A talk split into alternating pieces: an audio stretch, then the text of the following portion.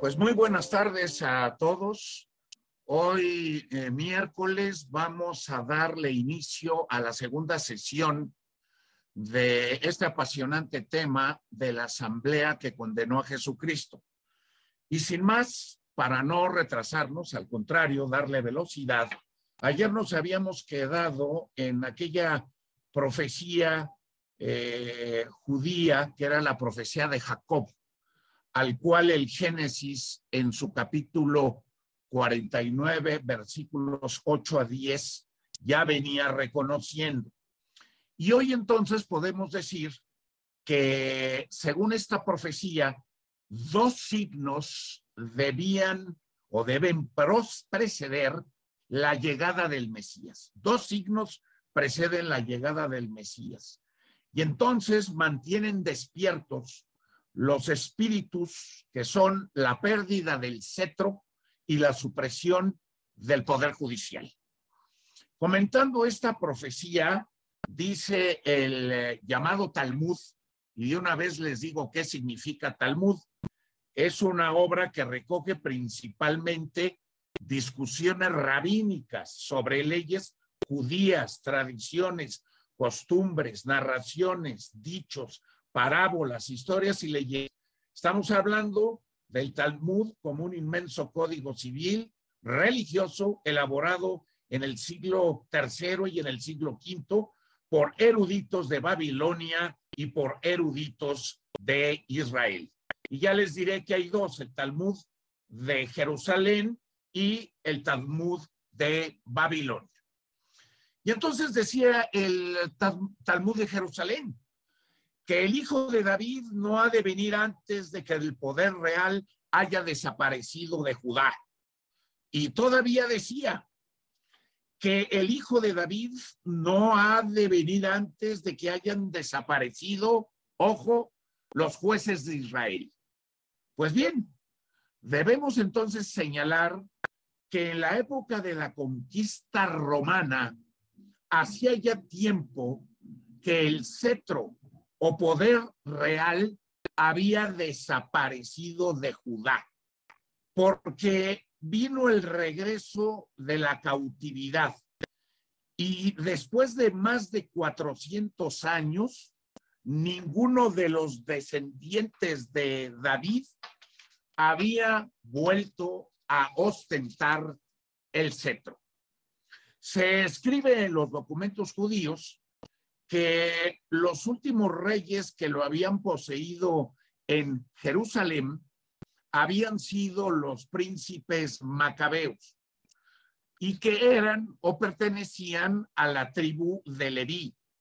También lo, lo, tenía Herodes el Grande, que puso fin a su dinastía cuando este hombre ni siquiera era de sangre judía, pues descendía de un idumeo, un idumeo son pueblos asiáticos, ¿verdad? Más primitivos. En consecuencia, el primer signo, la supresión del cetro en Judá, estaba ya en esos momentos visiblemente cumplida. Quedaba el segundo signo, la pérdida del poder judicial. Y entonces hay que platicar cómo se estaba ya verificando. En efecto, una vez suprimido por los romanos el derecho de dictar sentencia capital, como vimos el día de ayer, ya no había verdadero legislador, ojo, en los pies de Judá. Nuestros antiguos hermanos de Israel están demasiado habituados al imaginativo lenguaje oriental como para que sea necesario explicar con extensión lo que significa los pies de Judá. Sin duda no han olvidado que cuando un doctor enseñaba en la antigua Palestina, todos los discípulos escuchaban sentados delante de él formando un semicírculo, una especie de herradura. El legislador se hallaba situado literalmente en medio de los pies extendidos hacia él, como en el centro, digamos, de una media corona. Y así las cosas, entre los pies de Judá ya no había un verdadero legislador, del mismo modo que en sus manos ya no se veía el afamado cetro. Una vez suprimido el poder judicial, decía el Talmud hebreo, ya no habría Sanedrín. Si se suprimían los jueces de Israel, ya no quedaría nada del Sanedrín. Y entonces se comprende por qué, habiendo rechazado reconocer en Jesús de Nazaret al Mesías, lanzó el Sanedrín ese grito de desesperación. El día en que se le quitó el derecho soberano sobre la vida y sobre la muerte. Y entonces gritaron, malditos seamos porque se le ha quitado el cetro a Judá y el Mesías no ha llegado todavía. Y el cetro había sido arrebatado. Ya no había ni poder real, ni tampoco había poder judicial. El Sanedrín ya no es más que un cuerpo fracturado, fisurado, mutilado. Y cuando Jesucristo comparece ante su presencia, podrá aquel muy bien, si quiere, censurar la doctrina de Cristo, fulminar incluso una excomunión contra la persona de Cristo. Todo ello sigue constando entre sus atribuciones, pero lo que ya no podía hacer era pronunciar una sentencia de muerte, porque entonces estaríamos en franca violación de la legislación. Pasemos ahora a una problemática que yo diría que es muy similar a la problemática que estamos viviendo en pleno siglo XXI. Y ustedes irán haciendo sus pensamientos con relación a lo que les voy a contar, lo que sucedió hace más de 2022 años en la época de Jesús.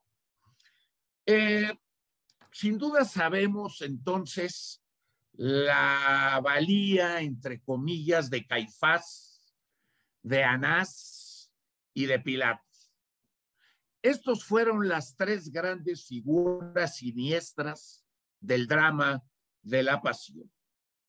Pero no nada más existieron estos tres personajes que confabularon y que colaboraron precisamente para la ejecución del Mesías. Eh, eh, ¿Quiénes más estaban? Pues eh, estaban la mayor parte de los jueces de Jesucristo en los rincones donde estos se escondían. Se pensaba hace algunos años que era materialmente imposible conocer los nombres de los jueces que estuvieron presentes en el juicio de Jesús. Judíos, por supuesto, judíos de la época. Pero hay un error. Y el error es que estos documentos sí existen, que estos documentos sí mencionan a los jueces que actuaron en el proceso de Jesús y que hay revelaciones históricas hebreas que nos vienen a relatar la moralidad de los jueces de Jesucristo. Por lo tanto, quien piense que no había posibilidad de conocer la identidad y la moralidad con que actuaban los jueces de Jesucristo, pues está completamente equivocado, porque las fuentes judías con toda claridad lo indican. Tres, tres tipos de documentos nos han ayudado particularmente a descubrir la estructura moral de estos hombres, la estructura moral de estos jueces. Primero, los libros evangélicos. clave. Segundo, los valiosísimos escritos por el mejor historiador, ya lo dije, del siglo I después de Cristo, Flavio Josefo. Y tercero, por los infolios inexplorados del llamado Talmud, que ya acabo de decir qué contenía o cuál era el contenido de este Talmud. Pues bien, sobre la base de estos textos van a comparecer cerca de 40 jueces en el proceso de Jesús. Cerca de 40 jueces en el proceso de Jesús. Y en consecuencia, más de la mitad del Sanedrín se reconstituirá ante nuestros ojos. Una mayoría suficiente para poder apreciar el valor moral de todo el conjunto. Pero tenemos que proceder con orden y con un orden de importancia. Para proceder con este orden hay que comenzar por la cámara más importante de todas, que era la cámara de los sacerdotes. Veamos. Nosotros decimos Cámara de los Sacerdotes, pero en el relato evangélico, esta fracción del Sanedrín recibe un título más elevado. Lo dice San Mateo, lo dice Marcos, lo dice Lucas, lo dice Juan. Y estos evangelistas la denominan Consejo de los Sumos Sacerdotes. Aquí la palabra clave es sumos sacerdotes. O también se llega a leer en el Evangelio el Consejo de los Príncipes de los Sacerdotes. Surgen varias preguntas. ¿Por qué los evangelistas otorgan ese nombre? Más pomposo de consejo de los sumos sacerdotes a la cámara de los mismos. ¿Por qué? Segunda pregunta, ¿no estamos frente a un error o falso conocimiento de la realidad? Y hay que responder que nada más natural que una asamblea de sacerdotes pero una asamblea de sumos sacerdotes no es una exageración, puesto, que según la institución de Moisés, en el tal cargo solo debía haber un sacerdote y por añadidura teniendo el carácter de vitalicio. Entonces, no hay error no hay exageración por parte de los evangelistas. Además, los dos Talmud, el hebraico y el babilónico, mencionan explícitamente una asamblea de sumos sacerdotes. Entonces, aquí la discusión no la podemos llevar más a fondo porque son los propios textos judíos los que nos vienen a dar las respuestas que estamos buscando en este curso. Surge otra pregunta. ¿Cómo justificar esa presencia simultánea de muchos sumos sacerdotes en el Sanedrín?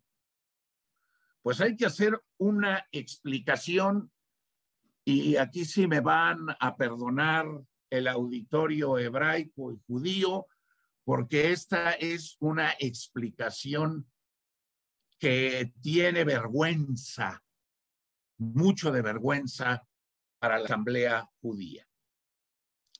Hay que contar que desde hace casi medio siglo se había introducido un detestable abuso. Lo cuentan los textos judíos.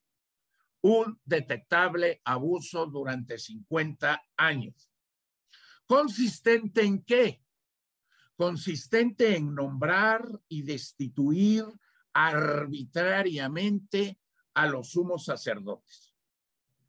Mientras durante 15 siglos, siglos, el cargo de sumo pontífice fue por disposición divina, divina hereditario en el seno de una sola familia y vitalicio, en la época de Jesús se había convertido esto en un objeto de auténtico comercio. Nada más y nada menos. Objeto de auténtico comercio. Herodes había comenzado con esas destituciones arbitrarias. Lo explica Josefo. Y después de convertirse Judea en provincia romana, estas se sucedieron en Jerusalén casi anualmente. Entonces los procuradores nombraban y destituían a los sumos sacerdotes, como más tarde los pretores hicieron y deshicieron emperadores. El Talmud, el Talmud, el Talmud, perdón, refleja con dolor esa venalidad del sumo pontificado y de los sumos sacerdotes anuales.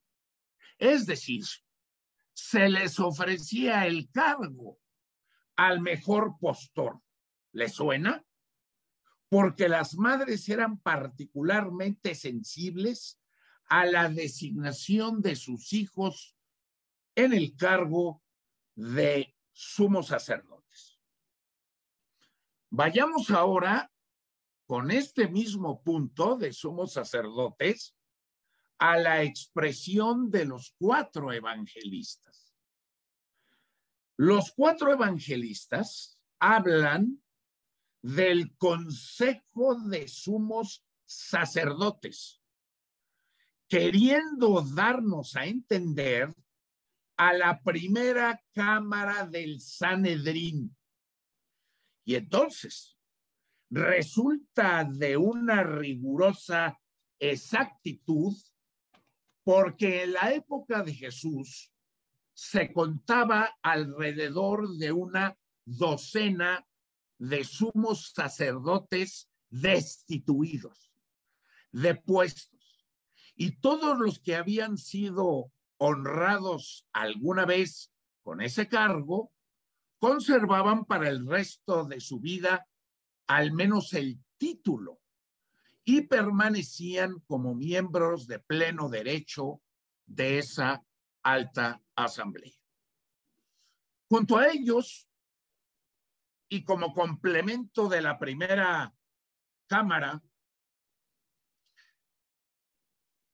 se sentaban los simples sacerdotes, pero la mayor parte eran, ojo, padres de los sumos sacerdotes. ¿Por qué? Porque en medio de las intrigas de palacio, que en ese entonces agitaban el sacerdocio, se hizo una costumbre que los miembros más influyentes de la Cámara de Sumos Sacerdotes introdujesen con ellos a sus hijos o parientes.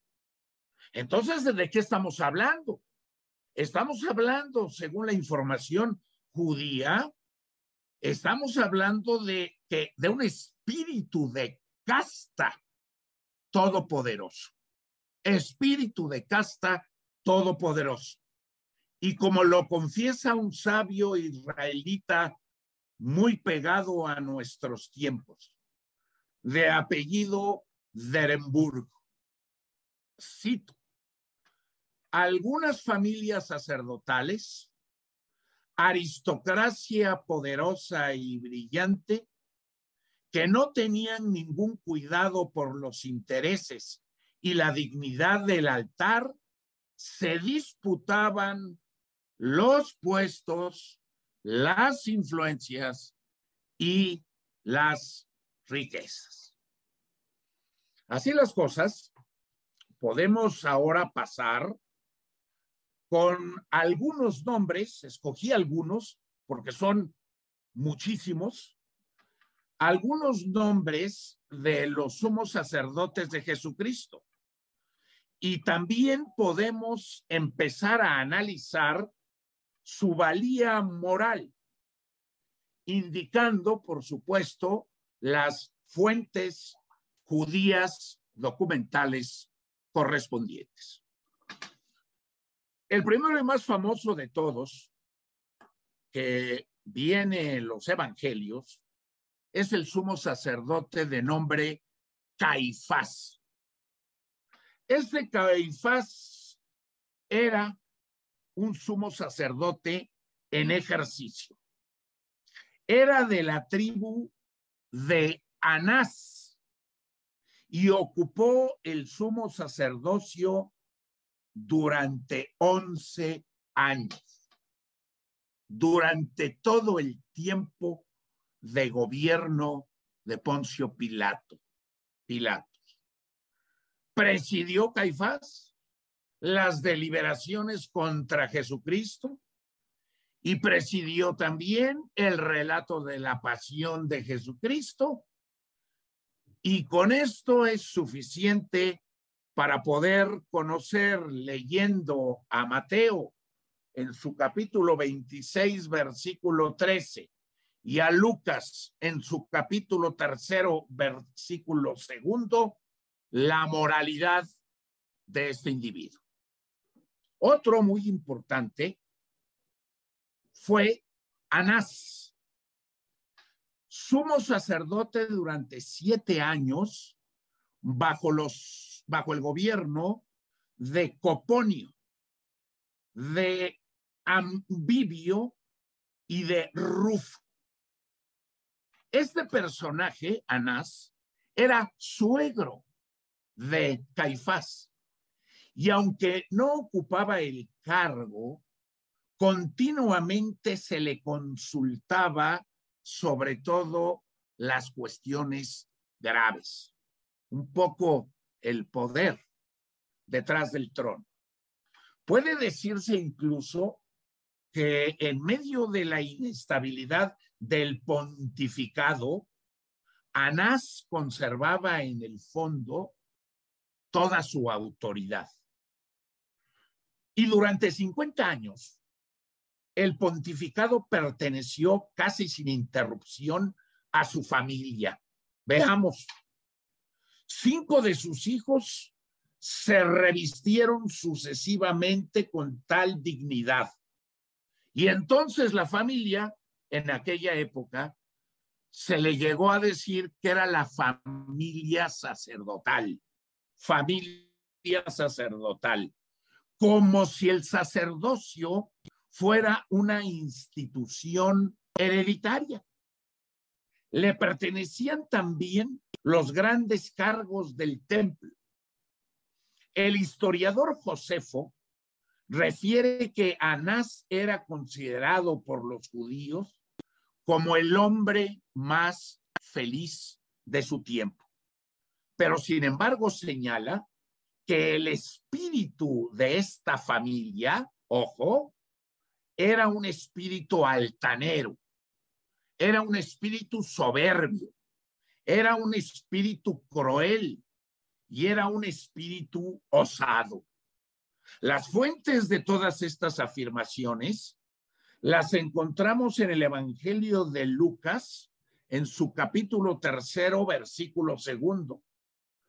En el Evangelio de Juan, en su capítulo 18, versículos 13 a 24.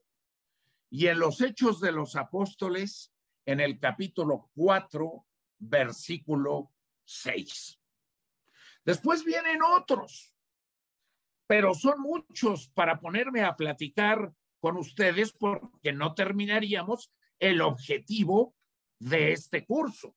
Por mencionar algunos, después de Anás vino Eleazar, después vino Jonatás, después vino Teófilo, luego Matías, luego Ananías, luego Joazar, luego Eleazar, luego Simón Cantero, luego Ismael Ben Fabí, luego Simón Ben Camita, etcétera.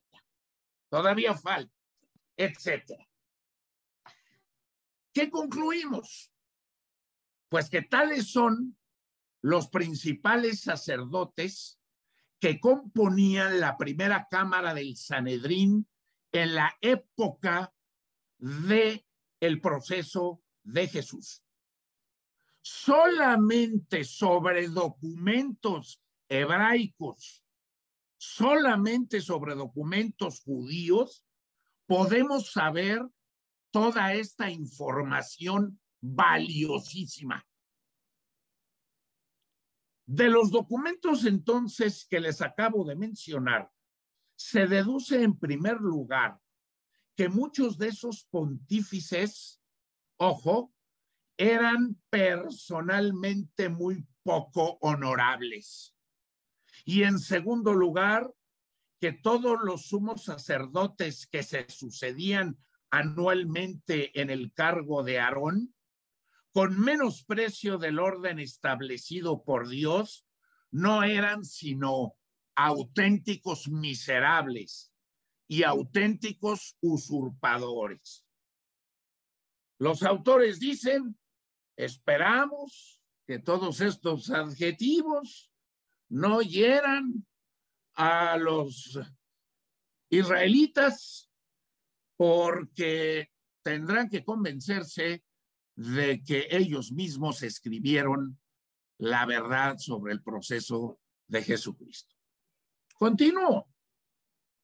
En primera línea, el historiador Josefo, cuyo testimonio es irrecusable, dice que aunque haya disimulado todo lo posible, las vergüenzas de esta Cámara de Sacerdotes, no pudo en un momento de disgusto dejar de estigmatizarla. En aquellos tiempos, los sacerdotes del primer orden, que ya vimos que son los sumos sacerdotes, entraron en grandes controversias con los del segundo, grandes controversias. Se hacían acompañar a todas partes por una tropa de fanáticos, de sediciosos. Se insultaban, apedreaban unos a otros. De ahí que los sacerdotes del primer orden llegaron a tal exceso de arrebato y violencia que no temieron enviar a sus servidores a hurtar de los graneros del templo los diezmos asignados a los simples sacerdotes.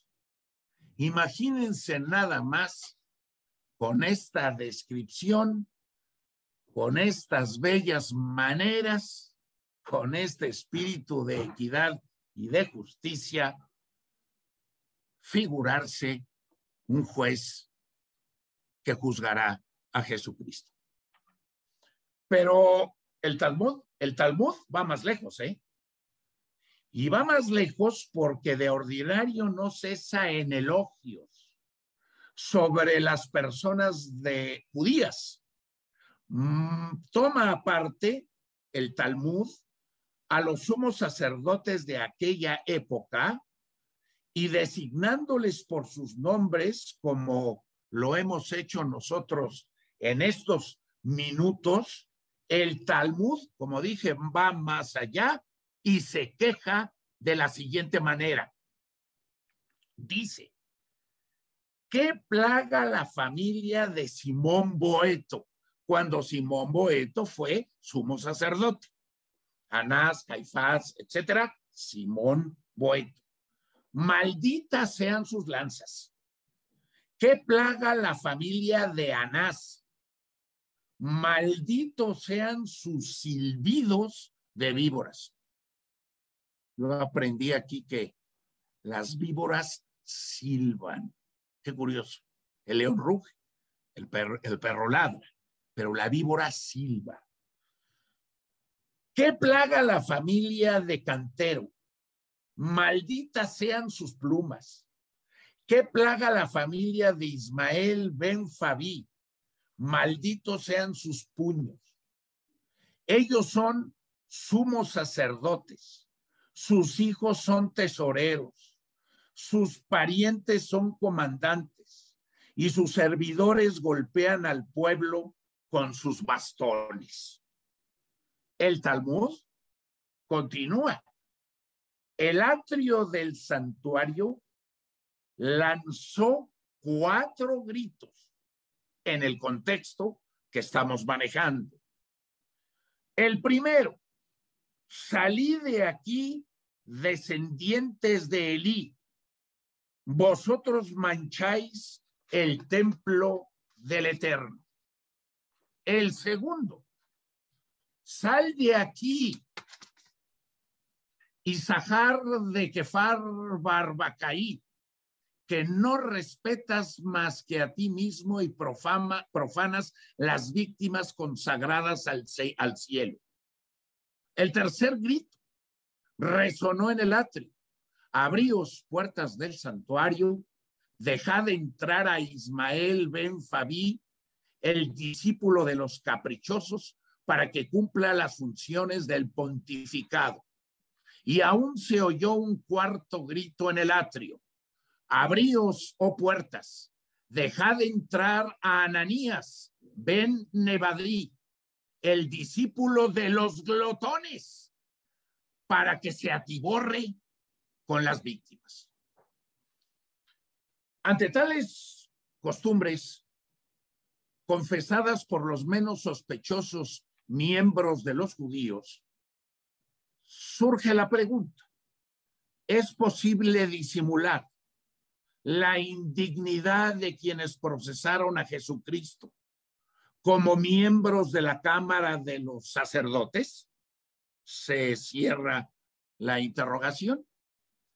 Indignidad tanto más manifiesta cuanto que en la mayoría precisamente de esos hombres hay una hipocresía ambiciosa que había desnaturalizado la ley de Moisés con el afán de dominación.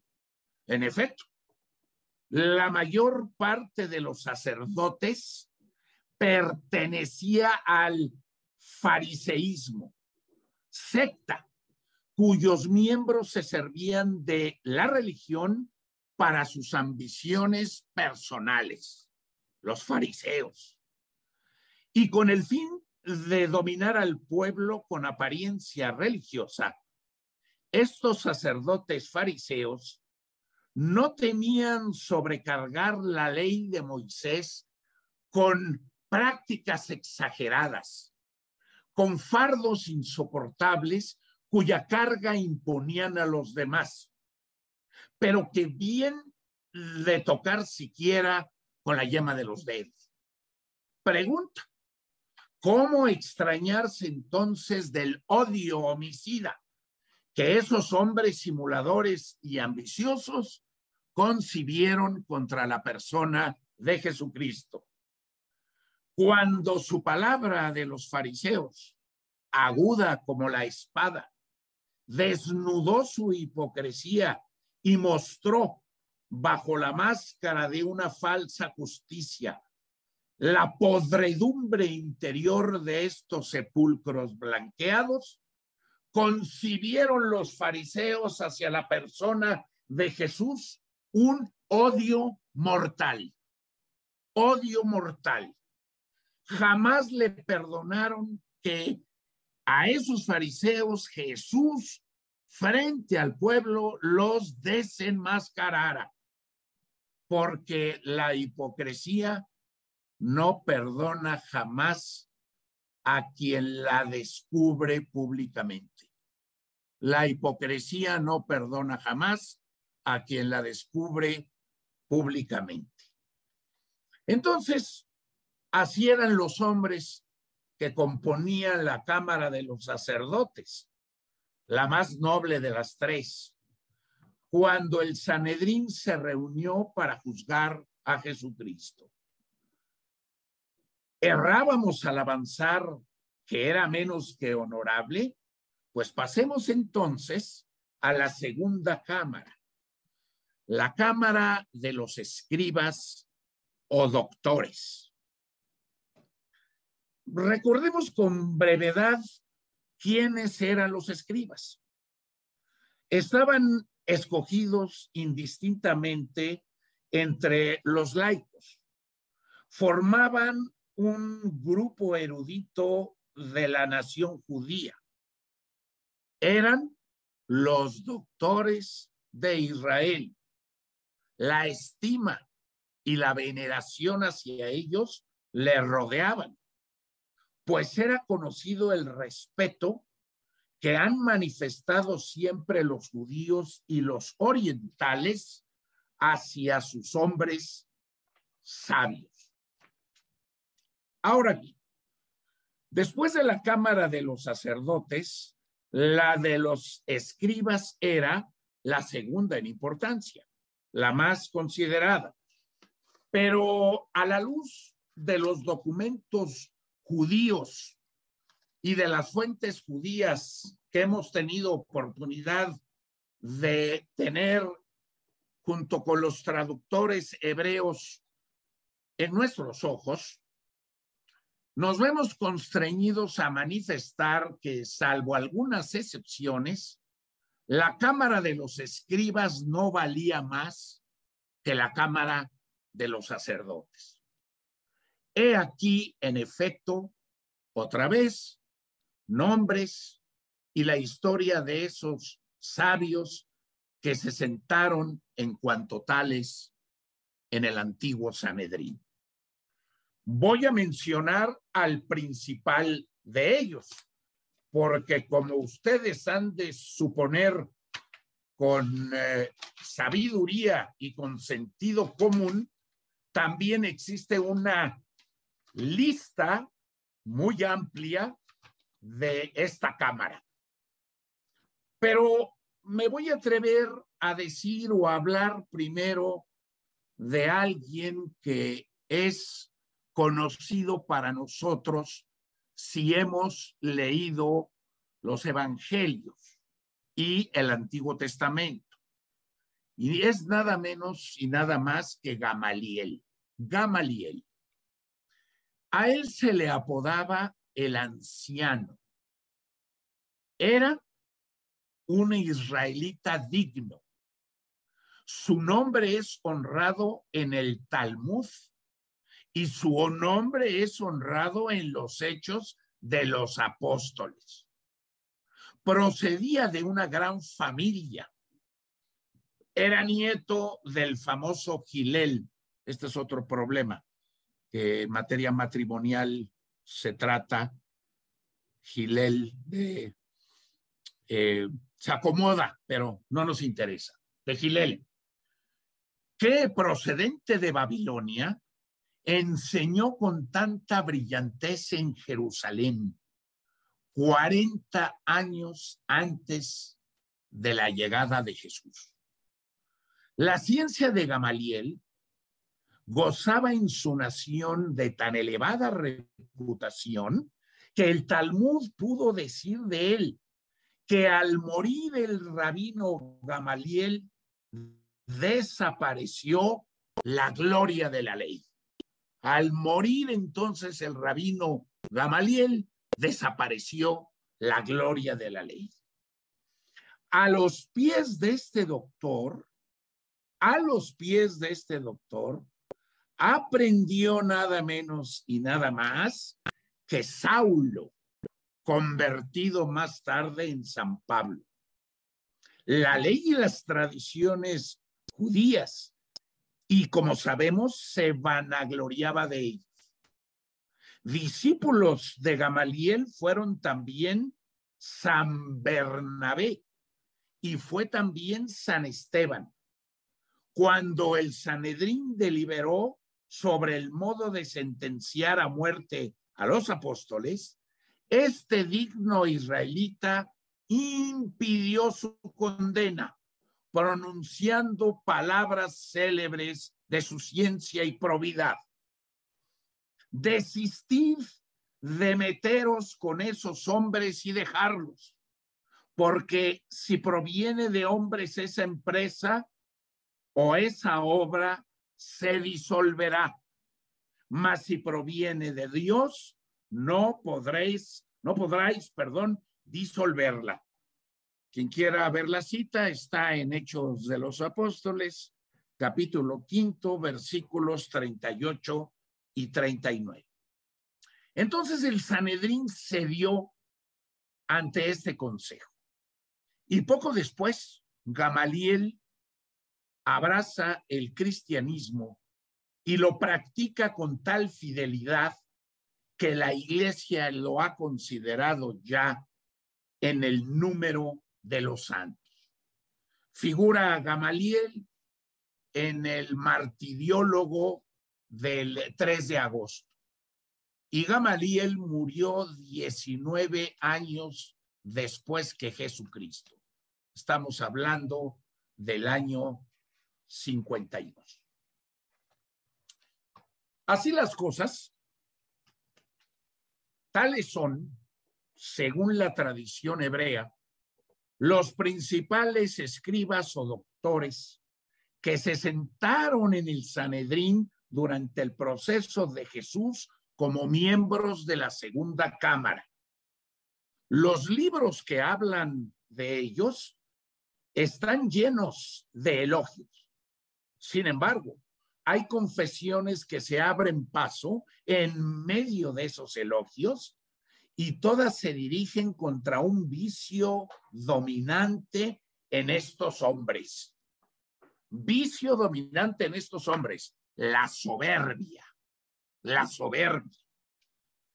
En el libro de Aruch del Rabí Natán, que es el diccionario, diccionario talmúdico más autorizado, puede leerse, cito, en tiempos anteriores, bastante más dignos, no se usaban títulos como rabí, como rabán o como raf, es decir, señor, para designar a los sabios de Babilonia o de Palestina. Así cuando Gilel llega de Babilonia, no unía a su nombre el título de rabí. Lo mismo ocurría con los profetas. Se decían Aje y no se decía rabí. Tampoco Esdras vino de Babilonia con el título de rabí. Más bien, esta fue una moda que se introdujo entre los destinatarios del Sanedrín a partir del rabí Gamaliel, del rabí Simeón y su hijo y del rabí Jonahan ben Sakwai. En efecto, los títulos fastuosos, hoy diríamos los nobles, los títulos fastuosos aparecen por primera vez con la generación contemporánea de Jesucristo. Los escribas los ambicionaban estos títulos fastuosos especialmente, de modo que Cristo les reprochaba, son amigos de ser saludados en las plazas y ser apellidados por los hombres rabí. Esto se lee en el Evangelio de Mateo, capítulo 23, versículos 6 y 7. Celosos de estos títulos y de su ciencia, acabarían considerándose en la cima de la sociedad. Pues he aquí el orden jerárquico que pretendían establecer. Pretendían establecer. Ojo con esto. El sabio debe ser preferido al rey el rey al sumo sacerdote, el sumo sacerdote al profeta, el profeta al sacerdote, el sacerdote al levita, el levita al israelita. Y si el sabio debe ser preferido al rey, es porque si el sabio muere, nadie lo puede reemplazar, mientras que si muere el rey, todo israelí todo israelita es apto para suceder. Apoyados en semejante máxima, no es de extrañar que el Sanedrín lanzase, como también nos cuenta el Talmud, 24 excomuniones contra quien no rindiese al rabí todos los honores, curiosamente, que ellos exigían. Todos los honores que ellos exigían. Por lo demás, bastaba muy poco para atraerse sus iras, sus fobias. Castigaban sin misericordia en cuanto se faltaba a las reglas de reverencia que habían establecido. Reglas de reverencia. Si alguien, decían ellos, se opone a su doctor, es como si se opusiera a Dios mismo. Si alguien se querellara contra su doctor, es como si hubiera querelládose contra Dios mismo. Si alguien piensa mal de su doctor, es como si se pensase mal de Dios mismo. Esta autosuficiencia, querido auditorio, llegará tan lejos que cuando Jerusalén caiga en manos de Tito, armado de la espada de Dios, el rabí Judá escribirá con su pluma imperturbable. Si Jerusalén ha sido devastada, no debe buscarse otra causa que la falta de respeto a sus doctores. Pues bien, podemos ahora hacerle una pregunta a todo israelita sincero. Pregunta a todo israelita sincero. ¿Qué debemos pensar de esta segunda categoría de hombres que iban a juzgar a Jesucristo? ¿Era posible la imparcialidad en inteligencias tan orgullosas y en labios tan fatuos? ¿Qué temor no habrá de, de abrigarse por la conclusión de ese juicio al recordar que señalando a estos hombres, Jesucristo había dicho, y ahorita señalo los evangelios, Jesucristo dijo, guardaos de los escribas que gustan de pasearse con un amplio ropaje y de ser saludados en las plazas y de ser llamados rabí. Esto se puede ver en el Evangelio de Mateo, en el capítulo 23, versículos 5 a 7, en el Evangelio de Marcos, capítulo 12, versículo 38 a 40, y en el Evangelio de Lucas, capítulo 20, del 46 al 47. No han olvidado ese reproche de la verdad los israelitas. Cuando Cristo esté delante de ellos, ya no padecerá solo arrebatos de soberbia, sino la venganza del orgullo. Para finalizar esta segunda cámara del Sanedrín, hay que decir que no valía más que la primera, la de los sacerdotes. Pero sí es importante hacer una reserva. Y en esta reserva demostraremos que entre esos hombres criminalmente pagados de sí mismos, fíjense qué bonita frase, esos hombres criminalmente pagados de sí mismos, había uno cuya rectitud igualaba a su ciencia, que ya lo vimos, Gamaliel. Y para finalizar la tarde de hoy, con la conferencia, comenzaremos a estudiar la Cámara de los Ancianos. Dentro del Sanedrín, la Cámara de los Ancianos era la menos influyente de las tres. Y por eso solo han llegado hasta nosotros en pequeño número los nombres de los personajes que constituían esta Cámara de Ancianos en los tiempos de Jesús. Me atrevo a mencionar un par de ellos. El primero, porque el Evangelio lo trata, José de Arimatea. José de Arimatea, el Evangelio le atributa, le atributa hermosos elogios. Primero dice hombre rico, lo dice San Mateo en el capítulo 27, versículo 57. Ilustre Sanedrita, que también estaba esperando el reino de Dios. Lo dice Marcos en su capítulo 15, versículo 43. Varón bueno y justo. Este no había dado su asentimiento al consejo, al consejo y a los actos de los judíos. Lo dice Lucas capítulo 23, versículo 50.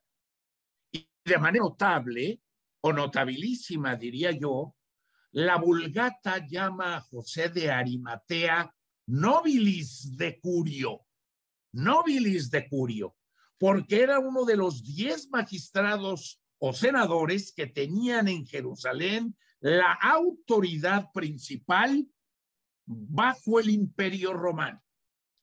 Esto lo explica con mayor claridad un texto griego que resalta su dignidad con los nombres de ilustre, que en griego es exegión, y con el nombre de senador, que en griego es buleultex. De estas observaciones, entonces, podemos concluir que José de Arimatea era sin duda uno de los 71 miembros del Sanedrín. Primero, porque era normal dar entrada a en él a los senadores que eran los ancianos del pueblo, sus jefes, sus príncipes. Y segundo, porque las palabras no había dado su asentimiento al consejo y al acto de los judíos en el en la ejecución de Cristo.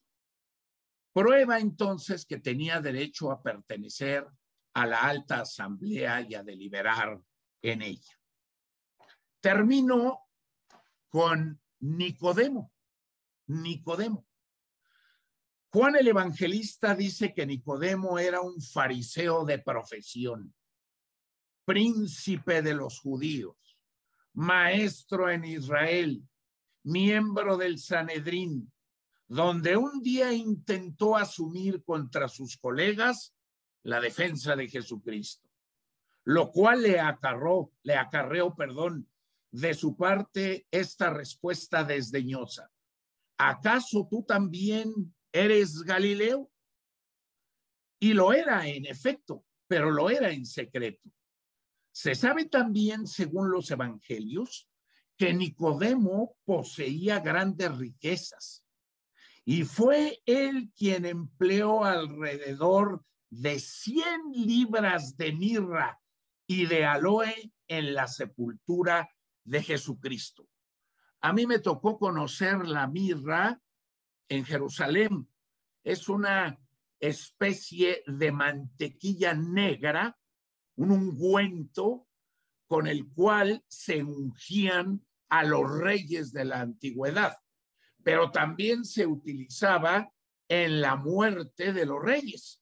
Y entonces este señor utilizó nada menos y nada más que 100 libras precisamente de mirra y de aloe, de aceite, en de Jesucristo.